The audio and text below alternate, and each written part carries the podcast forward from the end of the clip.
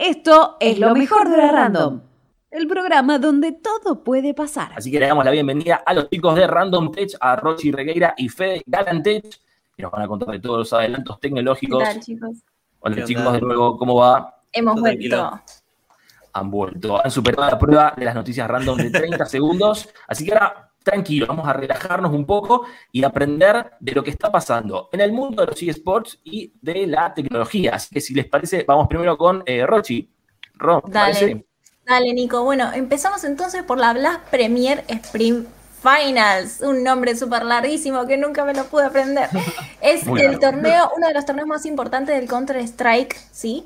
El CSGO. Y ya tiene su campeón, ya terminó. Tenemos a Gambit, campeón de la Blast Premier, que contó, este torneo contó con la presencia del equipo argentino 9Z Team, ¿sí?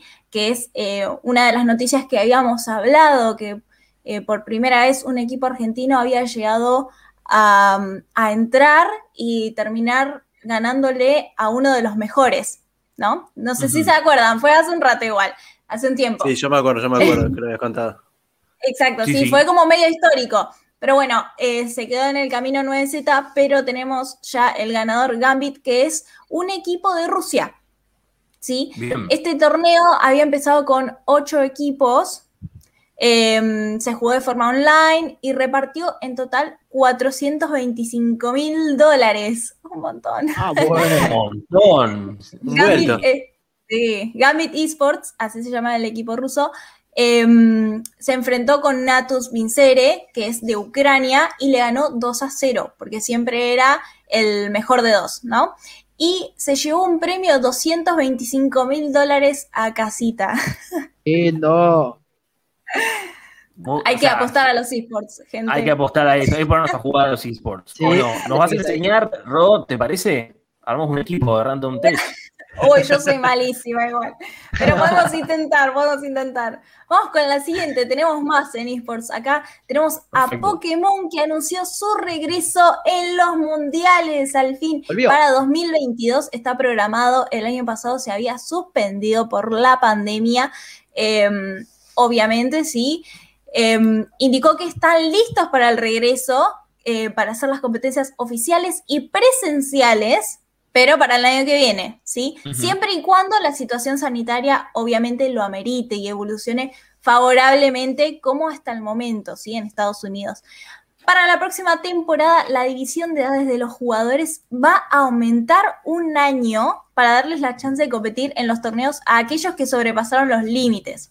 Por Claro. ejemplo, los jugadores nacidos en o después de 2010 van a competir en la división junior. 2010 eh, tienen como 11 años. 11 Más o años. menos. Sí, 11 años. Parece muy loco. Pa- para O nosotros es loco. después, ¿eh? Después de 2010 también. Pero ¿a qué edad más sí. o menos, eh, Rochi, empiezan a, a- pueden empezar a competir profesionalmente eh, los, los- los niños, digamos? los Acá no, no está claro, depende de cada torneo, porque siempre se hacen divisiones, por ejemplo, acá tenemos división junior, ¿no? Como de, de los que tienen 11 para abajo.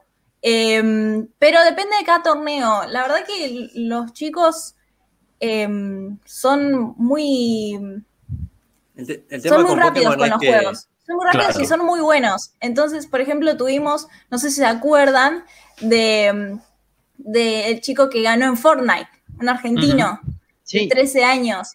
O sea, tiene que ver con, con el contexto que tiene para poder eh, avanzar profesionalmente, ¿no? Claro. Sí, porque Lo aparte bueno- están súper estimulados de jóvenes también, o sea que por sí, eso después son unos olvídate. cracks. Olvídate. Bueno, y por otra parte, todos los jugadores que se clasificaron para el campeonato del mundo durante 2020, ¿sí? Van a mantener su condición de clasificados hasta 2022, porque imagínate que eh, lo perdés, es como que no da. Entonces Claro. directamente ya los mismos los van pasando para el próximo que va a ser en 2022. Perfecto.